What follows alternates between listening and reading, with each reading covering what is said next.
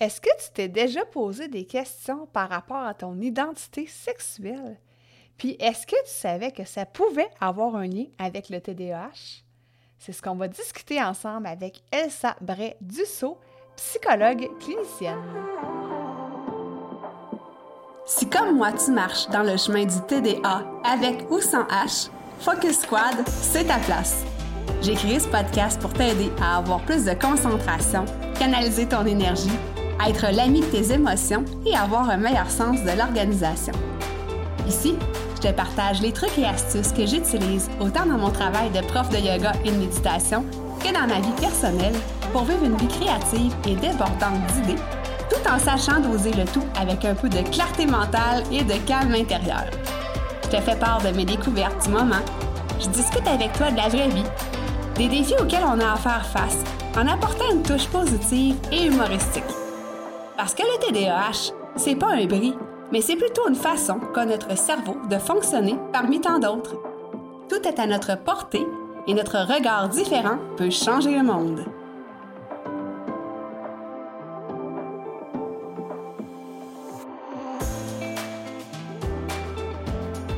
Hey hey! Salut Elsa! Bienvenue sur le podcast Focus Squad!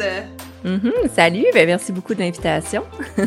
Ben, je suis super contente, en fait, que tu te sois manifesté quand j'ai fait un appel à tous euh, dans un des nombreux groupes Facebook euh, sur le TDAH adulte que je fréquente.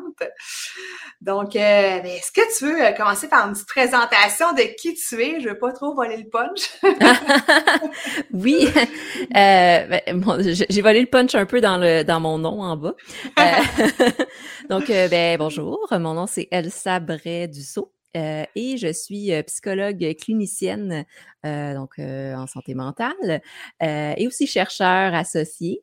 et je travaille avec différentes clientèles, mais entre autres, clientèle avec TDA, TDAH, mais aussi appartenant aux communautés LGBTQ+. Donc, dans ma clientèle adolescente, adulte, je travaille beaucoup sur ces deux, je ne vais pas dire problématiques, ce n'est pas des problématiques, mais ces deux situations de vie. Ah, j'aime ça. Oui, oui. Et je travaille en virtuel et aussi en présentiel. Et à côté de ça aussi, je, suis chercheur euh, sur euh, la santé mentale et les jeux et euh, créatrice de contenu aussi sur ma chaîne Ludipsy où j'aborde la santé mentale en association avec les jeux, les jeux de société, jeux vidéo, jeux de rôle, etc. Mais c'est super le fun que tu parles de ça parce que euh, c'est ce qui m'a intéressé en fait à prime abord là, quand j'ai été visiter ton site web puis voir un peu qui tu étais, euh, le côté ludique. Tu sais, moi, c'est quelque chose que j'essaie d'apporter en fait dans mon enseignement de la pleine conscience, yoga, méditation. Euh, puis c'est, je pense, dans mon être, je suis faite comme ça. Il faut toujours que je m'amuse puis que je fasse rire les gens. Et que j'aime ça que tu aies cette approche-là, ça me rejoint beaucoup. Puis comment tu es tombée là-dessus en fait? Là? Comment t'as... C'est quoi qui t'a allumé dans la ludicité? Ah, très bonne question. en fait, je pense que naturellement, exemple, j'ai toujours aimé les jeux de société quand j'étais jeune. Après ça, ça a été un peu plus vers le jeu vidéo et à travers ça, le jeu de rôle. Autant ah! jouer un rôle comme pour une pièce de théâtre ou un jeu que un jeu de rôle. quand j'ai fait mon, mon bac euh, baccalauréat en psychologie, je trouvais qu'il manquait euh, l'aspect un peu plus social, relationnel, euh, ludique. Euh, donc, mmh. entre mon baccalauréat et mon doctorat, j'ai fait une maîtrise en, communication, communication internationale, interculturelle. Et dans le cadre de ma maîtrise, j'ai eu un cours en sémiotique qui est l'analyse des, des représentations visuelles. Et dans ce cours-là, euh, j'ai rencontré une, professeure euh, chercheure, euh, Maude Bonenfant, que, que j'arrête pas de nommer, mais qui, m'a vraiment inspirée. Et elle a été co-fondatrice de la maîtrise en communication jeux vidéo à l'UQAM. Donc, il y avait cette, cette tangente-là, et c'est là que j'ai découvert que c'est possible de faire des études universitaires dans le jeu et la ludification.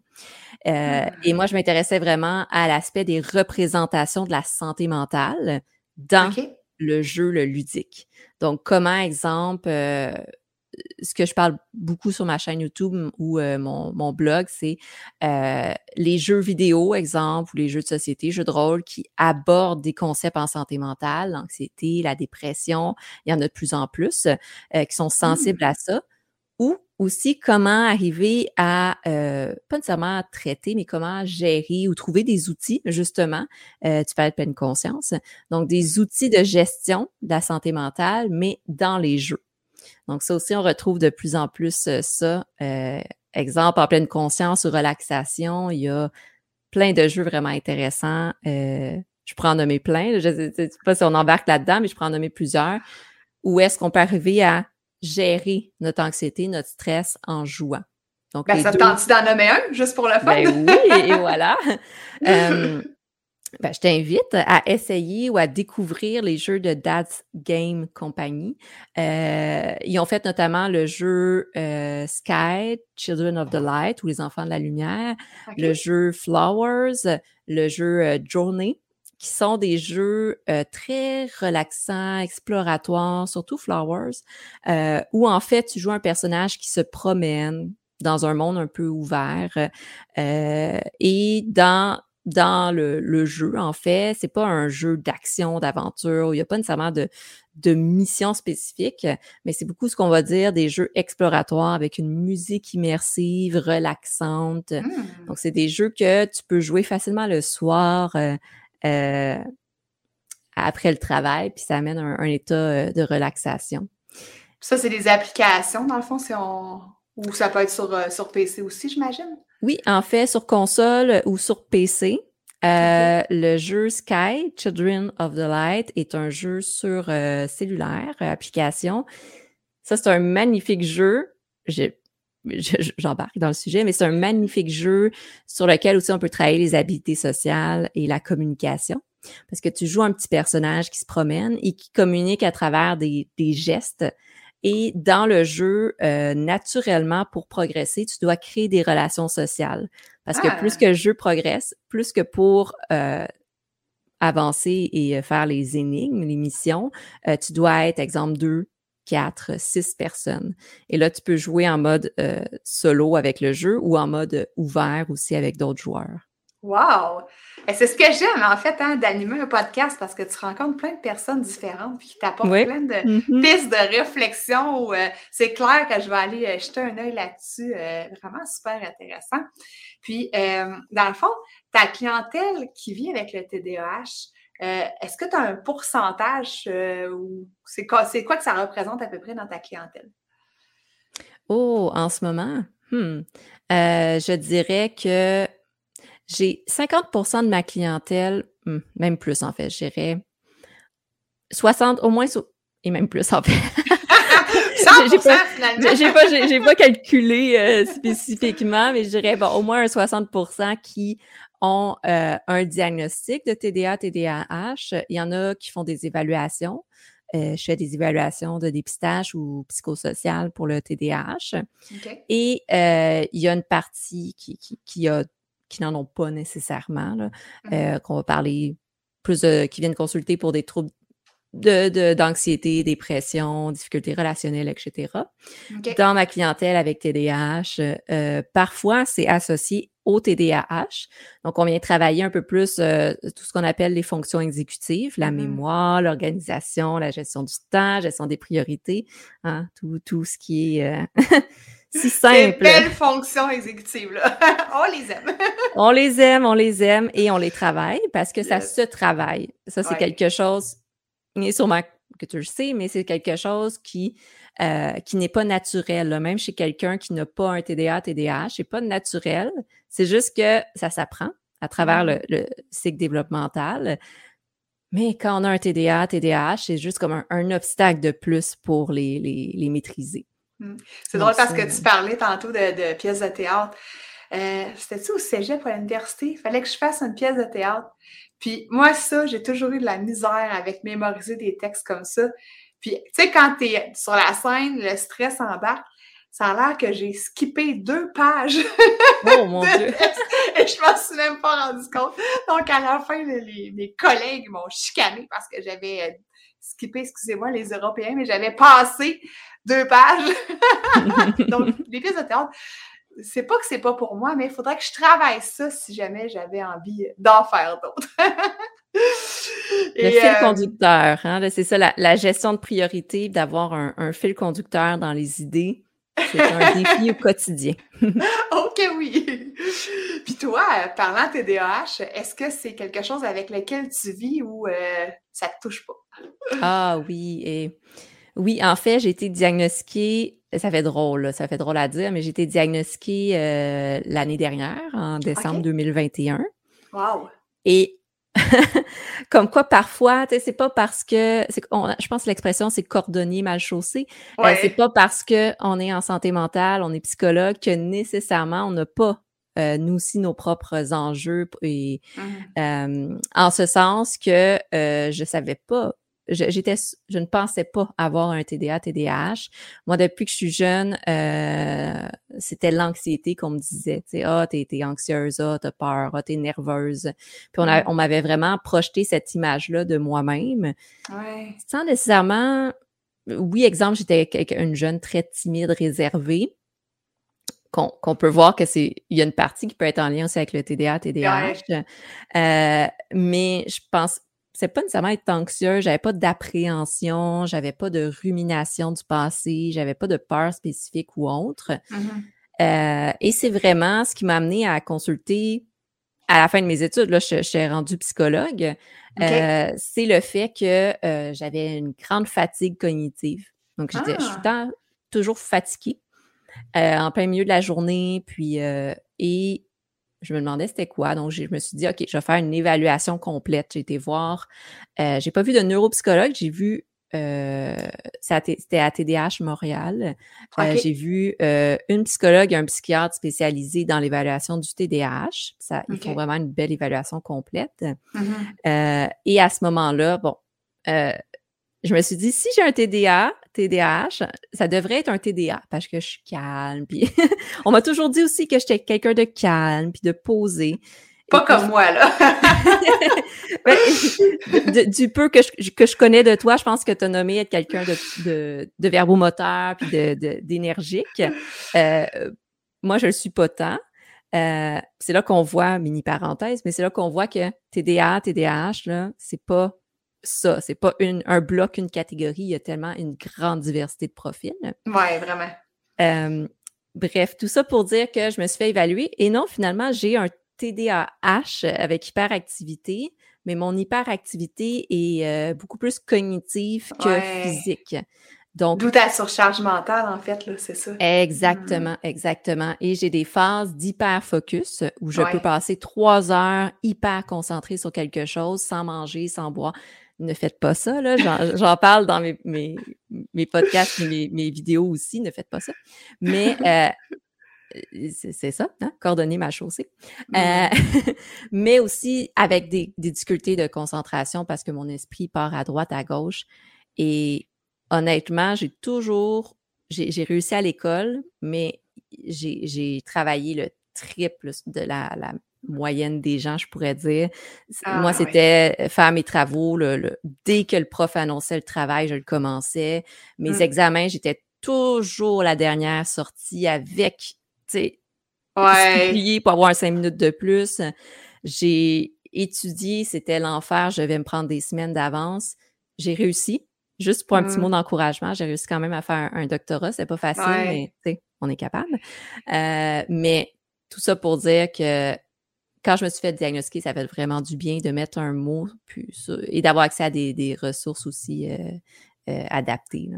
Ah, mon Dieu, oui. Puis euh, je t'écoute, puis tu sais, bon, j'ai pas fait de doc, j'ai fait un bac en droit, puis c'est ça aussi, ça a été, tu sais, ça a été des études interminables, me, prendre à l'avance pour les travaux, puis j'ai réussi aussi, mais c'est ça, ça m'a pris tout mon petit change, comme on pourrait dire, puis j'ai jamais ouais. de cours, mais ça, ça a été, ben, c'est ça, c'est que tu sors de là, puis tu es épuisée. Là. Moi, à la fin de mon doctorat, j'étais euh, vraiment, vraiment, vraiment épuisée. Euh, puis c'est ça. Tu te dis, voyons, c'est normal. Sûrement, je suis pas fatiguée de même. Ben moi, j'en même, tu sais, mes, mes collègues qui, sont encore mes amis, tu sais, je me disais, mon Dieu, puis tu sais, ça vient aussi que tu dis, coudon, euh, je suis même pas intelligente, tu sais, ça vient jouer là-dessus, ah, ça vient jouer sa confiance en soi, puis finalement, ça n'a tellement pas rapport, tu sais, comme tu dis, quand tu mm. découvres que tu as un TDAH ou TDA, peu importe, c'est à cause de ça ou relié à, là, tu dis, oh, soulagement. Exactement. Oui, tu parles d'intelligence, mais j'ai été confrontée à ça. J'ai commencé en fait l'anxiété euh, un peu au doctorat, puis même des petits symptômes dépressifs de mmh. déprime parce que j'arrivais tellement pas à suivre, puis j'avais tellement de la difficulté que oui, le syndrome d'imposteur, puis de remise en question de ben voyons, pourquoi j'ai été prise? Tu sais, ça ne fait pas. Genre, y je comprends pas pourquoi j'ai été prise. Je, je, ne suis pas la cadence. Ouais, ouais. Mais c'est ça, il y avait. Ah! Mais en tout cas, tu es un bel exemple de réussite, puis c'est ça, hein, si on peut laisser ça, entre autres, comme message à, toi qui nous écoutes, c'est que peu importe les obstacles, on est capable de réussir, puis c'est de se trouver aussi des petits moyens là, pour, euh, pour y arriver. Mm-hmm. Là, j'ai envie de sauter dans un sujet parce que, euh, outre la ludicité, euh, quand on s'est rencontrés, tu m'as parlé qu'un de tes dadas, euh, une des comorbidités que tu euh, traitais, c'était euh, les troubles d'identité sexuelle. Puis mm-hmm. moi, bon, j'avais, oui, j'ai déjà entendu parler de ça, mais je pensais pas nécessairement que c'était relié ou que ça pouvait l'être relié. Donc, ben, de un, comment c'est relié en fait? oui, oui. Et là, tu parlais de, de, statistiques ou autre tout à l'heure, mais c'est encore très peu recherché, on va dire. Déjà, les études sur l'identité, l'expression de genre, par chance, il y en a de plus en plus. On voit que ça commence vraiment à, sortir au niveau des, études scientifiques. Ça, c'est super intéressant. Mm-hmm. Mais disons, au niveau de l'approche clinique, euh, ce qui est observé, puis on ne sait pas encore 100% le pourquoi. Fait qu'on on va y aller dans une, démarche exploratoire, mais euh, le, la, diversité de genre. Donc, allons-y avec autant l'identité que l'orientation sexuelle, tout ce qui est le parapluie queer.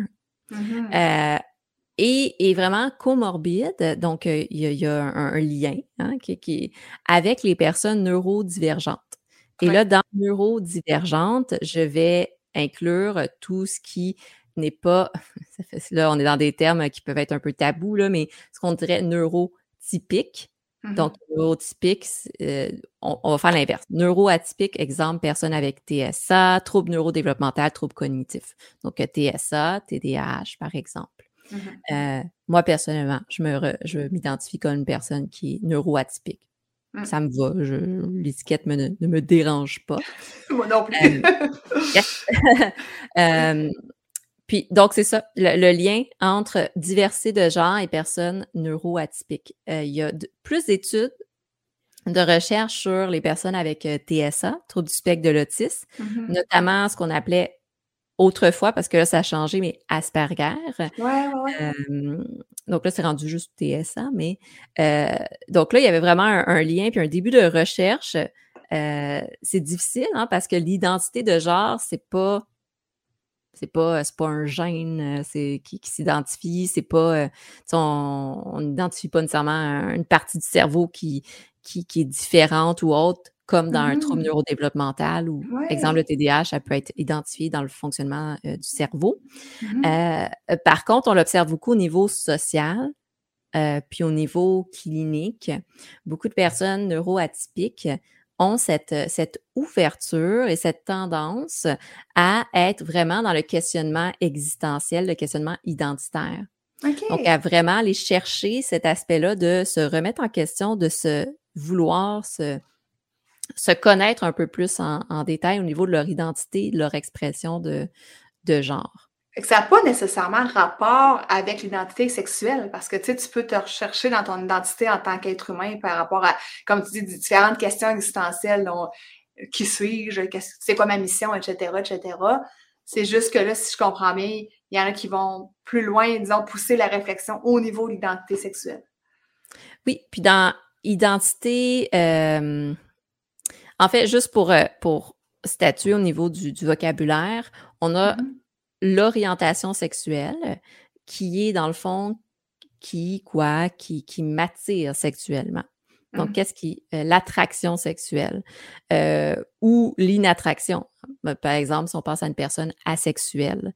Euh, et même dans l'orientation sexuelle, il y a différentes sphères. Il va y mmh. avoir ce qu'on va appeler le désir sexuel, donc qui est purement je suis attirée vers homme, femme, personne, personne non binaire pour la partie juste sexuelle. Mmh. on a ce qu'on va appeler l'affection. Ça veut dire qu'est-ce qui m'attire au niveau plus de la complicité, euh, de, la, de la, euh, la, proximité physique sans nécessairement être sexuelle. Et on a ce qu'on appelle euh, partenaire de vie ou romantique. Ça, c'est vraiment avec qui je me vois construire quelque chose.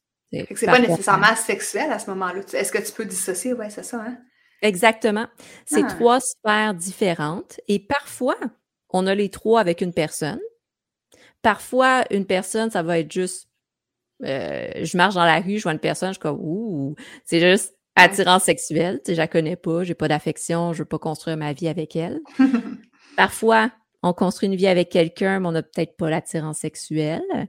Puis parfois, ben, on a juste des amis sans avoir d'attirance sexuelle, puis sans nécessairement vouloir vivre avec la personne, puis construire mmh. une vie avec.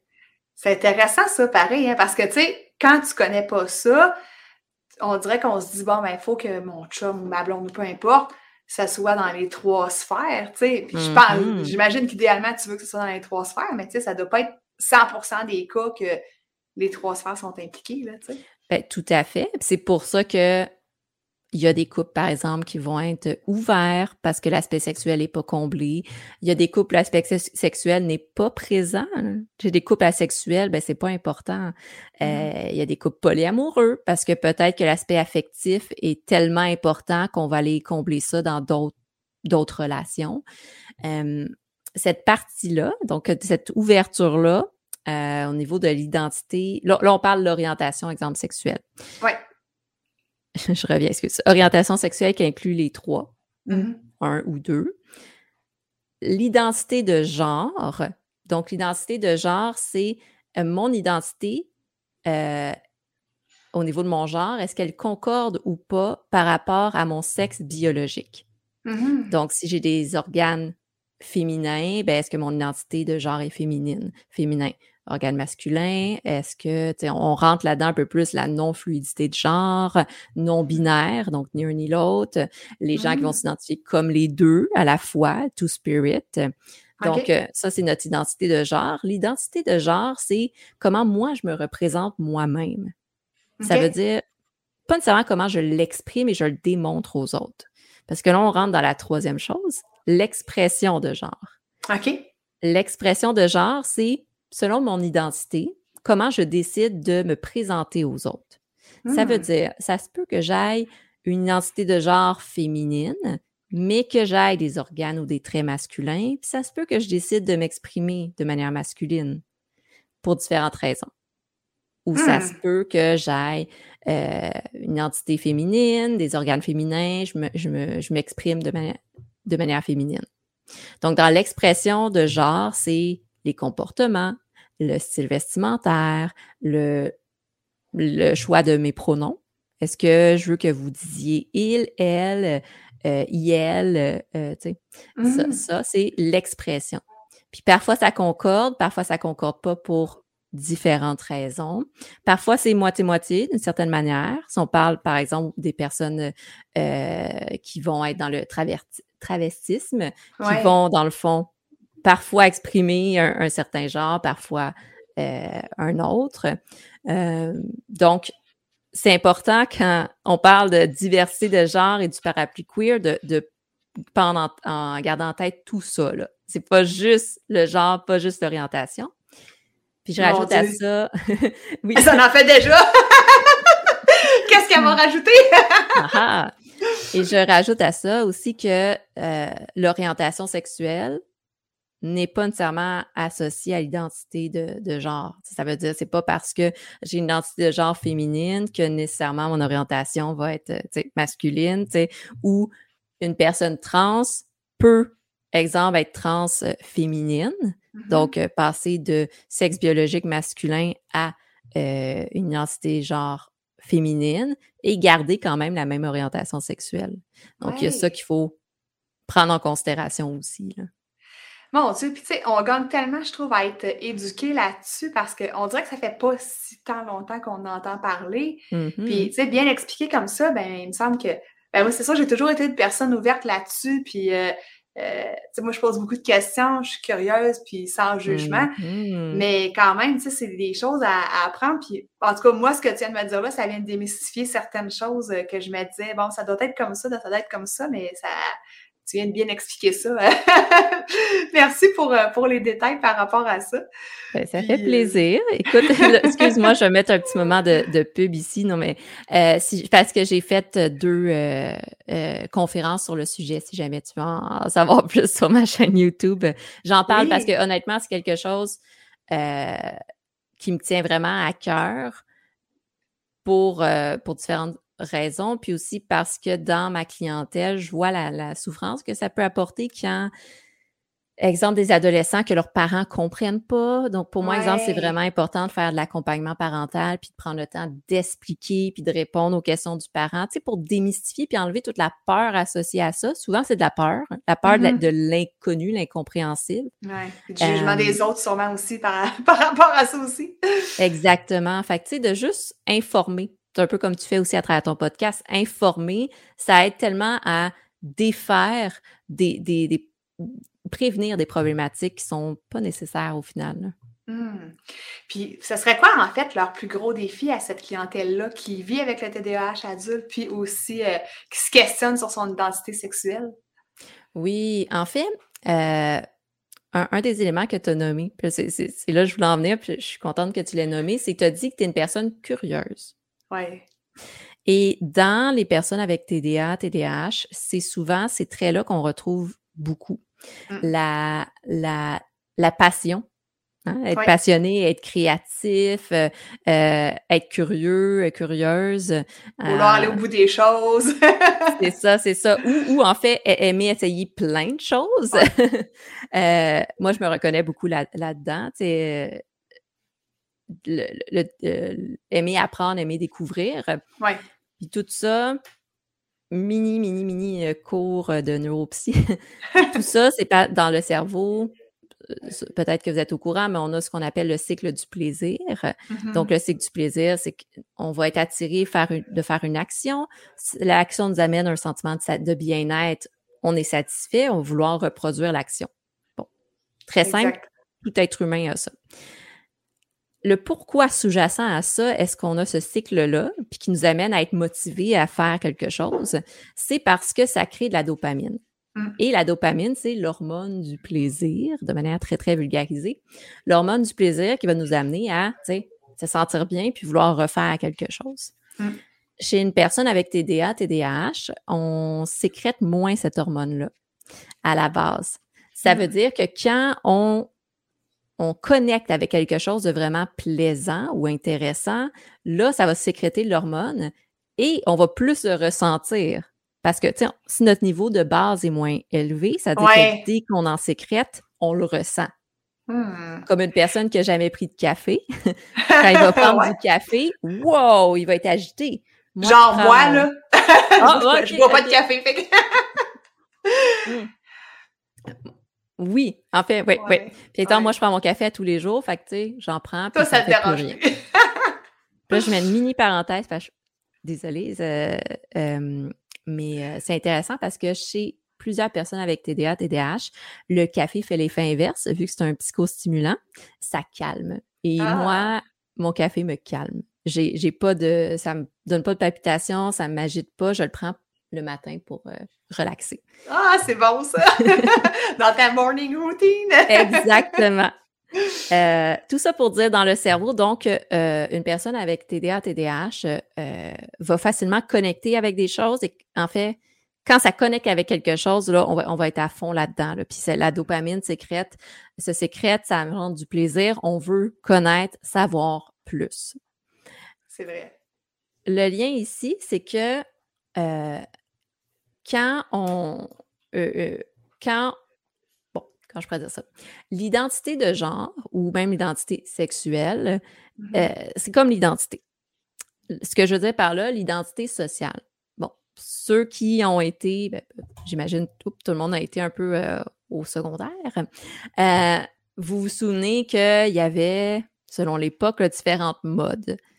Ouais. Dans la construction de notre identité personnelle et sociale, on va essayer différentes modes. On va dire, hey, ça Mm. c'est cool, je m'habille comme ça. Ah, hey, ça c'est à la mode, je vais aller m'acheter ces vêtements-là. Ouais. On essaye plein de choses pour essayer de se définir et se construire comme personne. Puis après ça, tu restes stallé dans une mode. Ma fille dit que je suis restée dans les années 90. Mais ça revient à la mode parce que ça change à chaque 30 ans. Fait que bientôt, tu vas être euh, full à la mode. yes! J'ai- des, en faisant du ménage en- dans des bacs de, de costumes, j'ai retrouvé justement un. Tu sais, c'est à la mode des années 90, l'espèce de manteau fluo, là. oui! Fait que là, j'allais bientôt être à la mode parce que j'ai retrouvé un manteau fluo. yes! Je serais pas toute seule de ma gang. Et voilà. Euh, donc, ce que je voulais dire par rapport à. Non, ça y est, excuse-moi, j'ai perdu mon fil conducteur. pas de drôle. Moi, je, je fais des, des, des petites interruptions à travers, c'est ça aussi. OK. Euh, attends une seconde. Donc, par rapport à l'identité, l'identité, on essaye des choses. J'imagine que tu allais dire l'identité sexuelle, on a envie aussi d'essayer Oui, c'est des ça. choses. Et voilà, exactement. vois, j'ai- j'écoute, j'écoute.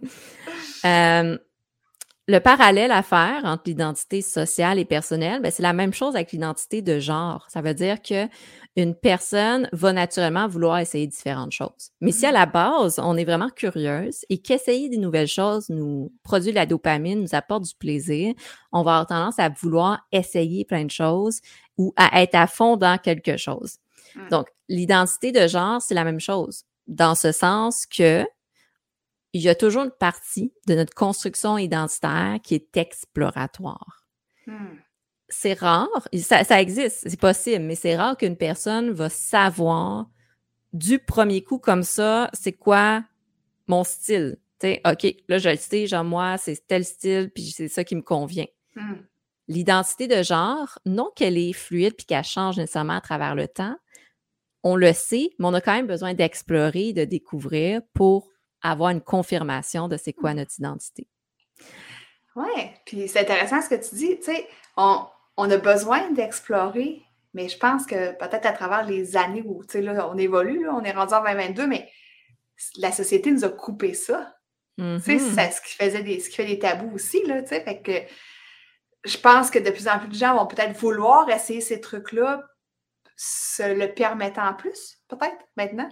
Effectivement. Puis je l'observe beaucoup à travers ma clientèle. J'ai des personnes de tout âge. J'ai des personnes âgées qui viennent puis qui, qui disent, ben, tu sais, je me rends compte, je suis, je suis trans, là. Il- wow! il- Ah, c'est ça pas doit être possible. beau dans ce temps-là, là, tu sais, de, Ah, j'adore. tu sais, de, de, de, de, de se découvrir ou, de l'afficher, je sais pas si l'affiche ou, de s'affirmer comme ça. Tu sais, ça a dû être en dedans d'eux autres pendant des années, puis caché, puis là, ben, Exactement. se libèrent, on va dire, là. Ben oui, ben oui, en fait. Puis c'est pas toujours possible, malheureusement, pour eux d'être dans l'expression, c'est-à-dire de l'afficher, l'affirmer, Mhm. à cause de plein de choses. C'est ta famille, Ouais. il y, y a aussi encore les, les- les valeurs euh, générationnelles. Ouais. Par contre, juste l'identité de genre, c'est d'être capable de reconnaître que, OK, je suis en paix avec le fait qu'à l'intérieur de moi, je, je le sais que je suis un homme, une femme, euh, Mm. non-binaire, etc. Euh, ça l'aide énormément dans le processus de bien-être. Hmm. Ça, c'est c'est beau. J'adore. euh, j'adore. Ah, J'adore travailler euh, à- euh, avec cette clientèle. Ah, Donc. Le lien un peu avec le TDAH ici, c'est que dans, dans la courbe développementale, puis d'essayer d'expérimenter, de vivre des choses, une personne avec TDA, TDAH va essayer un peu plus, tu va vraiment se, se chercher à se construire son identité, autant sociale, personnelle que euh, au niveau de l'identité euh, sexuelle ou de genre. Mhm. Euh, donc, j'ai beaucoup d'exemples de, de clients qui ont TDAH et qui sont aussi beaucoup en questionnement par rapport à leur identité de genre, qui vont tester des plein de choses, qui vont essayer de se, se connaître, se comprendre. Mhm. Parfois, c'est un peu plus difficile. Parfois, c'est vraiment euh, beaucoup insécurisant. dans la clientèle adulte, jeune adulte, beaucoup plus. Puis généralement, vers 30 ans, à peu près 25-30 ans, il y a comme une stabilité, puis comme une, affirmation qui se met en place. Hein. Hmm. Puis ce serait quoi le processus? Disons, euh, euh, quelqu'un qui, euh, c'est peut-être pas nécessairement qui a un TDA, TDAH, le soupçonne, puis qui, se questionne aussi sur son identité sexuelle. Fait que ça serait quoi le processus en fait? Là? Comment toi, tu viens les aider? Comment, dans le fond, ils rentrent en contact avec toi? Puis qu'est-ce qui se passe après ça? Une personne qui a un TDAH diagnostiqué ou... Disons, oui, disons. OK, OK. Parce que, en fait, quand on est, on, rentre en consultation, il y a toujours un motif de consultation. Souvent, il y en a plusieurs. Mm-hmm. Euh, puis les premières rencontres d'une consultation, c'est toujours des rencontres de prise de connaissance. Ça veut dire, on, voit s'il y a un fit. Parce que des fois, le, ou la cliente, ben, elle dit OK, non, ça ne fit pas, c'est correct. Mm-hmm. Dans ce cas-là, on réfère. Euh, puis aussi, exemple, pour moi, en tant que professionnel, ben, c'est de connaître la personne. je pose plein de questions, je prends plein de notes. Euh, et sous-jacent à ça, c'est un peu une phase d'évaluation. Euh, pas pour mettre un diagnostic, mais une évaluation pour voir c'est quoi les différentes problématiques. Et après ça, quand on rentre dans l'intervention, c'est qu'est-ce qui est prioritaire. Donc, quand on fait une évaluation euh, psychosociale, on va évaluer l'environnement de vie. Est-ce que c'est une personne qui est seule? Est-ce qu'elle est soutenue? Est-ce qu'elle est en conflit avec ses parents, elle vit chez ses parents, etc. Euh, on va explorer les conditions médicales. Est-ce qu'il y a des, problématiques quelconques? Est-ce qu'il y a un diagnostic neurodéveloppemental, neurologique, euh, cognitif, etc.? Mm-hmm. Est-ce qu'il y a la prise de médicaments ou non? On va évaluer aussi euh, les troubles diagnostiques. Bon, est-ce qu'il y a l'impression d'avoir de l'anxiété, dépression, etc. Et les traits, traits de personnalité. Bon, ça, c'est autre chose, c'est voir qu'est-ce qui influence un peu la, euh, l'évaluation, le, l'intervention. Donc, une fois qu'on a observé ça, on a un peu le profil d'une personne et à travers ça, avec le ou la cliente, on décide ben, qu'est-ce qui est prioritaire pour toi? Puis souvent, c'est soit qu'est-ce qui se règle mieux ou qu'est-ce qui est plus souffrant puis qu'on veut comme s'en débarrasser. Mm-hmm. Fait que des fois, la personne, elle, ce qu'elle souhaite, c'est vraiment avoir un mot sur qu'est-ce qu'elle vit je veux un ah. diagnostic. Dans ce cas-là, on fait une évaluation. Par exemple, si la personne n'a pas de diagnostic, puis elle veut un diagnostic différentiel, ça veut dire qu'il fait la différence entre ben là, qu'est-ce que j'ai? Est-ce que c'est de l'anxiété ou c'est un, TDA, TDAH? Ouais, ouais. on va mettre ça se poser la question, c'est ça. Exactement. Hmm. Fait qu'on va mettre ça au clair avant d'entrer dans l'intervention, parce que sinon, on va peut-être intervenir sur la mauvaise chose. Ouais. ouais. Fait que des fois, c'est ça qu'on fait. Euh, puis sinon, quand exemple, c'est une personne qui a disons, un diagnostic de TDAH ou des symptômes. la personne le sait, mais c'est pas nécessairement important. Mm-hmm. Euh, mais qu'est-ce qui est dommageable, dérangeant, c'est plus l'aspect environnemental, social. Exemple, la personne arrive pas à être heureuse en relation de couple, elle sait pas pourquoi, elle se questionne son identité, euh, souvent, les personnes, quand elles décident de consulter, le savent un peu c'est quoi leur leur identité de genre, mais c'est le processus de comment s'affirmer puis le nommer aux, autres. Peut-être avoir la confirmation aussi. Ben, la confirmation. Ouais, mettre des mots là-dessus, je pense. Là, c'est plus mettre des mots parce que à la différence, tu sais, notre identité de genre, c'est pas un trait de personnalité, c'est mm-hmm. pas un trouble diagnostique, c'est pas il n'y a pas des critères qui vont dire OK, là, toi, t'as une identité de genre masculine, puis toi, tu ne l'as pas. Il faut garder en tête que c'est vraiment sur un continuum, euh, d'où le parapluie queer ou euh, le, le, mm. continuum. Et c'est très personnel. C'est vraiment une construction identitaire. Ça veut mm. dire que ça ne se traite pas. Puis jamais en intervention, je, j'ai traité, je vais pas traiter ton identité de genre ou autre. Mm-hmm. Soit qu'on va donner des outils puis un processus de soutien pour l'expression de, de, du genre. Ça veut dire faire de l'éducation psychologique aux parents, euh, s'assurer que la personne le soutient à l'école, exemple à l'école ou au travail. Mm-hmm. Euh, discuter ensemble de, des, des choses qui se passent mal, puis voir c'est quoi les ressources. Ça, c'est vraiment. La guider, en fait, là, c'est ça. Exactement. Hmm.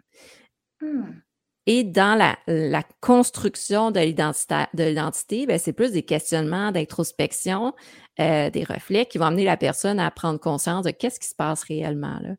Et il y a beaucoup, beaucoup de processus d'acceptation. Ah, ça c'est clair. Hein? J'imagine tellement l'acceptation de soi, puis par rapport aussi, mm-hmm. euh, justement, encore là, à ton entourage aussi. Là. Wow, c'est vraiment intéressant tout ça. Euh, merci en tout cas de nous éclairer. En, tout cas, je ne sais pas si tu éclaires mes auditeurs, mais tu m'éclaires moi. Au moins une personne. Oui, c'est ça. Puis je suis certaine que je ne serai pas la seule euh, à qui ça fait plaisir, cette belle discussion-là, euh, à qui ça enrichit la vie, on va dire ça comme ça. Donc, avant qu'on termine, j'aimerais ça que tu nous parles peut-être un petit peu de ton podcast, puis de ta chaîne ah YouTube. Donc, qu'est-ce qu'on peut retrouver dessus? Puis, le nom aussi. oui, bien, bien sûr, ben, merci. Euh, en fait, mon en début 2020, j'ai créé euh, Ludipsy, L-U-D-I pour ludique et psy, P-S-Y pour psychologue. Ouais. Euh, santé mentale et ludification. Puis au début, c'était un blog pour des articles écrits. Ça s'est transformé après ça en podcast euh, et en chaîne YouTube et sur autres médias sociaux aussi. Je suis sur TikTok et Instagram, entre autres. Et ah! l'objectif, c'est vraiment de partager des connaissances sur euh, la santé mentale dans les jeux et l'utilisation des jeux en santé mentale. OK. Donc, les deux. Euh, notamment, à travers mes podcasts, j'ai des entrevues avec des, des, chercheurs en santé mentale, d'autres psychologues. J'ai des entretiens avec des créateurs de jeux, avec des maisons d'édition, des auteurs, euh, des joueurs aussi. Euh, OK, ouais. Sur, euh, puis prochainement, je vais, je vais mettre en place aussi un format un, peu plus court en solo. Parce que là, c'est beaucoup des entrevues, des entretiens, mais je compte faire des, euh, des, des un podcast un peu plus court, puis ça va être un peu plus sur la santé mentale, notamment sur les communautés LGBTQ+, pour venir répondre aux questions. Puis, euh, mmh. euh, je trouvais qu'il n'y en avait pas beaucoup en français Québec, au Québec, en fait, de, de podcasts sur le sujet. Donc, j'en parlais. Disponible, peut-être je te donnerai les liens si tu veux les mettre, mais j'ai j'ai plein, plein, de liens, en fait. oui, oui, clairement. Tu sais, tout ce qu'on a parlé, je vais mettre ça en lien euh, dans les notes d'épisode, évidemment. Super. Euh, j'ai perdu ma question. J'écoutais, puis j'ai perdu qu'est-ce que je vais te demander pour finir. Euh, bon, écoute. Euh, puis dans le fond, tu m'as dit on peut te rejoindre sur TikTok, sur Instagram. Est-ce que c'est encore au nom de Ludipsy ou c'est à ton nom? Oui, c'est ça. Ben, en fait, ma chaîne YouTube est aussi au nom de, de Ludipsy. Euh, mes médias sociaux principalement. Euh, exemple, sur la chaîne YouTube, c'est plus des, des... Mon Dieu, j'ai fait plein de choses, mais j'ai, exemple, euh, un, une série sur la place des femmes dans le jeu. Fait que ça, c'est super, euh, super le fun. J'ai une série aussi sur les jeux de rôle, puis j'ai des capsules en santé mentale aussi. Okay. Puis pour me rejoindre spécifiquement, euh, j'ai bon, la page Facebook de, de Ludipsy, mon adresse courriel, ou sinon, j'ai une page professionnelle aussi, c'est euh, Elsa Bray du saut psychologue. OK, c'est bon. J'ai retrouvé ma question qui est en lien par rapport à ça. Euh, est-ce que, euh, dans le fond, tu m'as dit que tu faisais tes consultations en ligne. A des gens qui nous écoutent en Europe, est-ce qu'ils peuvent te consulter aussi? Oh, ça c'est particulier par contre. avec l'Ordre des psychologues du Québec, pour qu'un psychologue puisse faire la consultation à l'international, il faut que le psychologue ait euh, qui respecte les, règles déontologiques et autres du pays où le client se trouve. Oh, mon euh, ce qui veut dire que c'est ça se fait moins en fait des consultations de psychologues québécois pour des personnes en, Europe. Faudrait que je me renseigne un peu plus en détail euh, par rapport à mm-hmm. ça, mais c'est un peu plus euh, difficile que l'inverse, en fait. Là. Oui, ben j'imagine, c'est sûr que là, s'il y a plusieurs pays, ben tout apprendre ça, c'est quelque chose aussi. Là. Bon, mais je comprends bien. Ben écoute, euh, je te remercie beaucoup d'avoir été là, participer au podcast Focus Squad. Puis je sais qu'il y a d'autres sujets que je vais vouloir euh, qu'on discute incessamment. Donc, oui, ben c'est la première fois que tu viens sur le podcast, mais certainement pas la dernière. Ben, merci encore. Ça, écoute, c'est juste du bon temps. J'adore parler de. C'est des sujets qui me touchent à, à cœur. Puis je suis toujours contente j'ai un petit côté qui aime ça faire de, de l'enseignement. Fait que à travers le podcast, je trouve que ça se fait bien. Génial. Merci. Merci. Bye bye. Si cet épisode-là t'a apporté beaucoup de valeur, je t'invite à le partager aux personnes autour de toi, sur tes réseaux sociaux. On ne sait jamais qui on peut aider. Aussi, petit rappel, mon livre Focus Up sort aujourd'hui, le 6 octobre, donc je suis vraiment toute excitée. Tu vas pouvoir te le procurer sur Amazon. Je vais mettre le lien dans les notes d'épisode. Donc, je te rappelle que c'est un livre qui jase de la clarté mentale, en fait, de comment sortir du tourbillon de nos pensées, de comment ralentir le rythme et de comment trouver une direction plus claire à sa vie. Donc, si ça t'intéresse, tu vas pouvoir te le procurer dès aujourd'hui.